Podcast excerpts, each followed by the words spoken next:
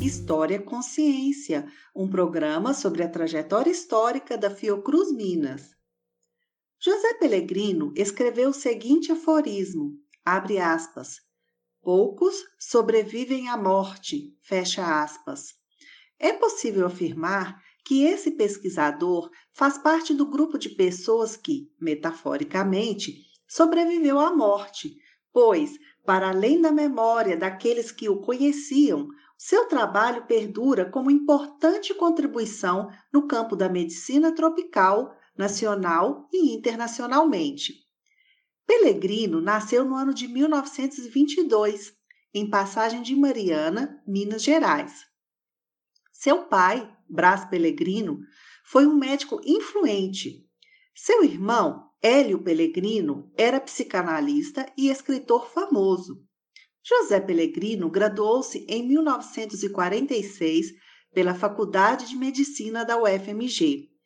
Ele realizou pesquisas na Faculdade de Medicina e no Instituto de Ciências Biológicas da UFMG.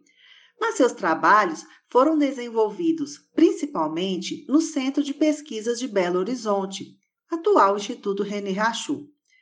Grande pesquisador da área de doença de Chagas, ele foi pioneiro nos estudos sobre o uso do inseticida BHC no controle de barbeiros, além de pesquisar a cardiopatia crônica em doença de Chagas e realizar o um mapeamento de chagásicos entre doadores de sangue.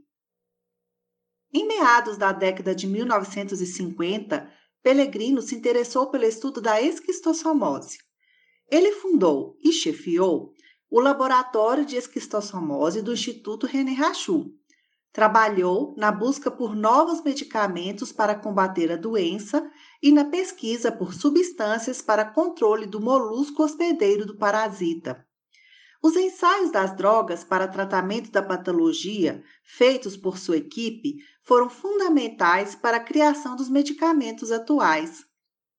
José Pellegrino também formou uma geração de pesquisadores renomados, como Zygmunt Brenner, referência em doença de Chagas, Naftali Katz e Paulo Marcos Zeck Coelho, cientistas da área de esquistossomose. Pellegrino recebeu o prêmio Nami Jafé e o prêmio LAF por suas pesquisas em esquistossomose. Além disso, foi consultor da Organização Mundial da Saúde e membro de diversas organizações científicas. Reconhecido como autoridade internacional em sua área de atuação, faleceu no ano de 1977.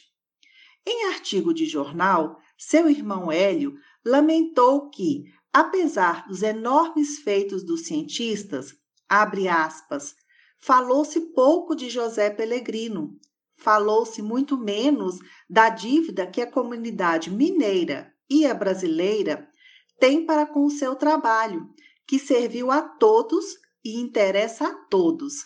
Fecha aspas.